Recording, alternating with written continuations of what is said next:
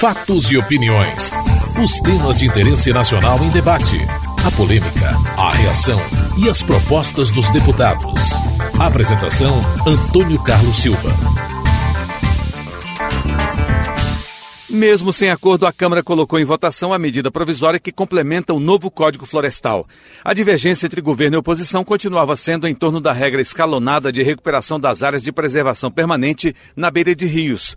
O texto aprovado em comissão mista diminui a área a ser recuperada nas propriedades maiores e tem o apoio de ruralistas e a discordância do governo. Sem entendimento, o líder do PV, deputado Sarney Filho, do Maranhão, pediu a retirada da proposta da pauta. A nossa obstrução é no sentido de que a medida provisória, que representa um retrocesso, junto com as modificações feitas pela comissão especial, que representam um retrocesso maior ainda, elas caiam e o governo possa, através de decretos, fazer com que a política socioambiental correta, moderna, contemporânea seja aplicada. O deputado Bongás do PT do Rio Grande do Sul defendeu a votação da medida que, segundo ele, mantém o equilíbrio entre a produção e a preservação ambiental.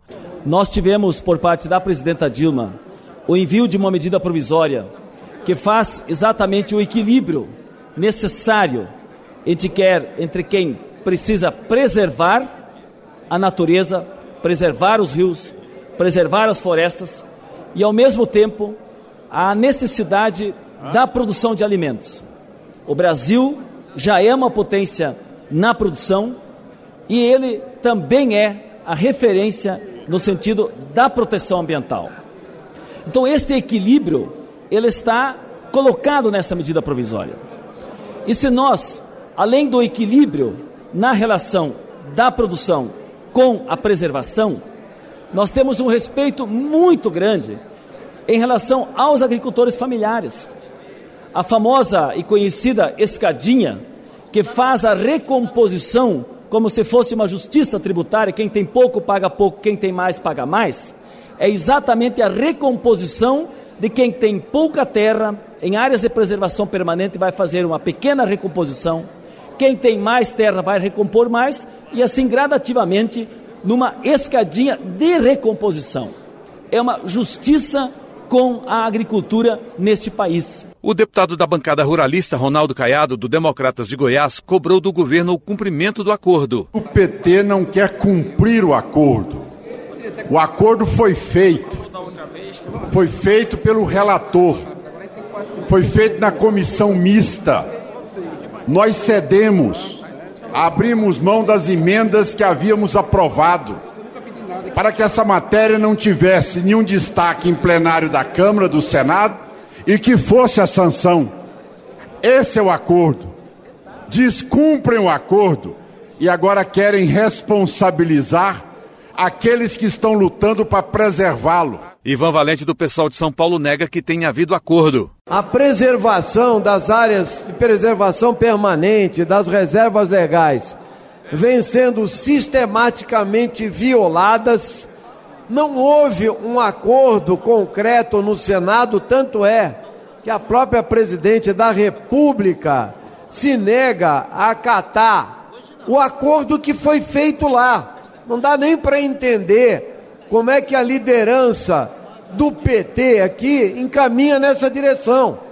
Não dá para entender. Então, em nome da defesa da nossa biodiversidade, das nossas florestas e rios, nas matas ciliares e da falta de uma discussão mais concreta que seja que é necessária nessa casa, o pessoal vota sim pela retirada de pau. Luiz Carlos Reis, do PP do Rio Grande do Sul, explica o acertado na comissão. Nós chamamos a atenção com relação à questão das APPs, né, com relação às propriedades acima de quatro módulos até 20 módulos. Vamos insistir, vamos reforçar essa questão. O que nós havíamos acertado na comissão especial, que seriam também 15 metros para os rios menores que 10 metros, até 10 metros.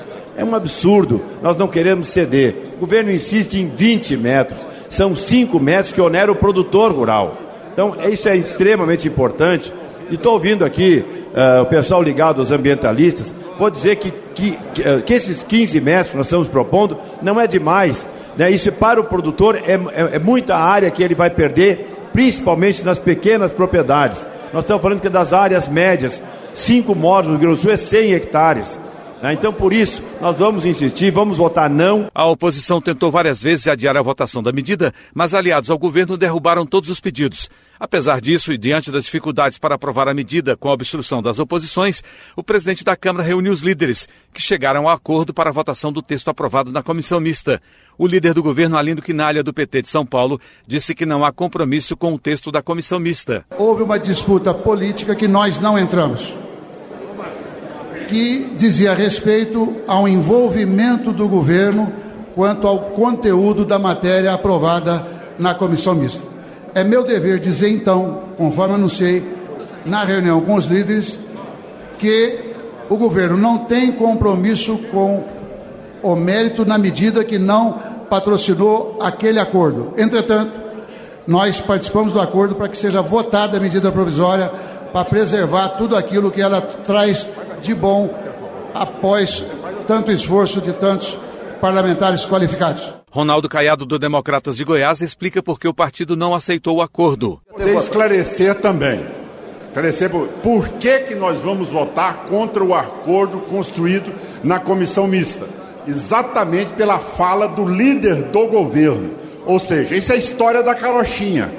Tá certo? Quer dizer, nós vamos votar aqui um texto que a presidente não assume, tá como claro, tal, vetará aquilo que o produtor rural teve um mínimo ganho e vem com uma nova medida provisória. Então, essa, sem dúvida alguma, vai ser o grande golpe, ou seja, é o grande estelionato legislativo que nós fomos vítima na comissão mista tá certo, do Congresso Nacional. O líder do pessoal, Chico Alencar, do Rio de Janeiro, criticou o texto aprovado na comissão mista. A medida provisória, como saiu do Palácio do Planalto, do Executivo, e como está em vigor, ela conforma uma espécie de redução de danos dentro da lei do nosso Código Florestal.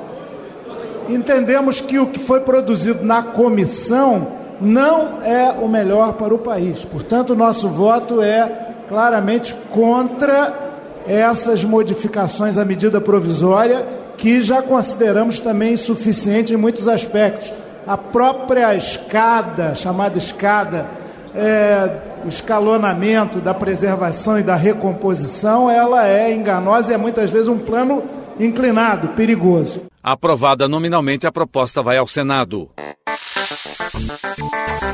Você está ouvindo Fatos e Opiniões.